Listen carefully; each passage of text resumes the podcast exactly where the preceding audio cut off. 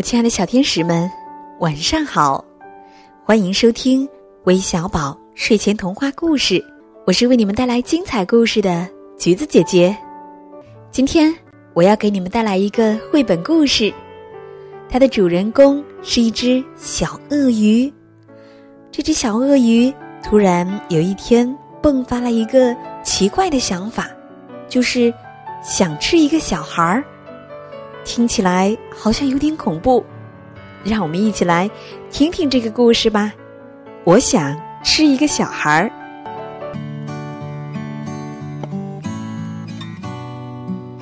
每天早上，鳄鱼妈妈都给小鳄鱼琪琪拿来很多好吃的香蕉当早餐。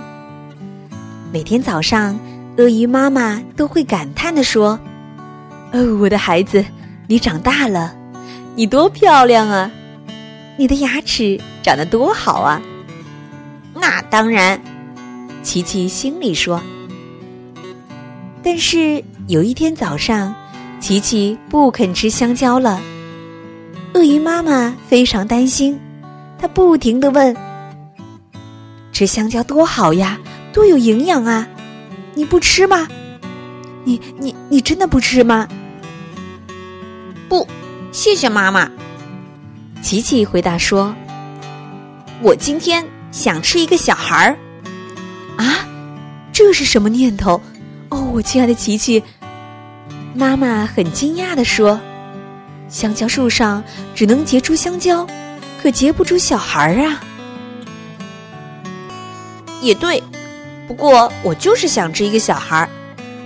鳄鱼爸爸想了一个办法，他跑到村子里。为宝贝儿子带回来一根卡车那么大的香肠。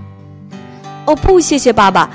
琪琪说：“今天我只想吃一个小孩儿。”啊，我亲爱的琪琪，用小孩做的香肠根本不存在呀！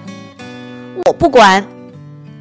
琪琪烦躁地说：“我就是想吃一个小孩儿。”鳄鱼爸爸和鳄鱼妈妈很聪明。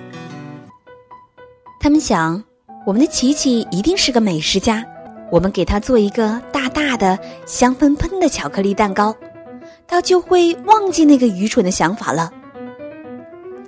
蛋糕真美味儿啊！哇，琪琪喊道。然而，他还是叹了一口气，改变了主意。不说真的，他说：“我今天就是想吃一个小孩儿。”鳄鱼爸爸和鳄鱼妈妈彻底失望了，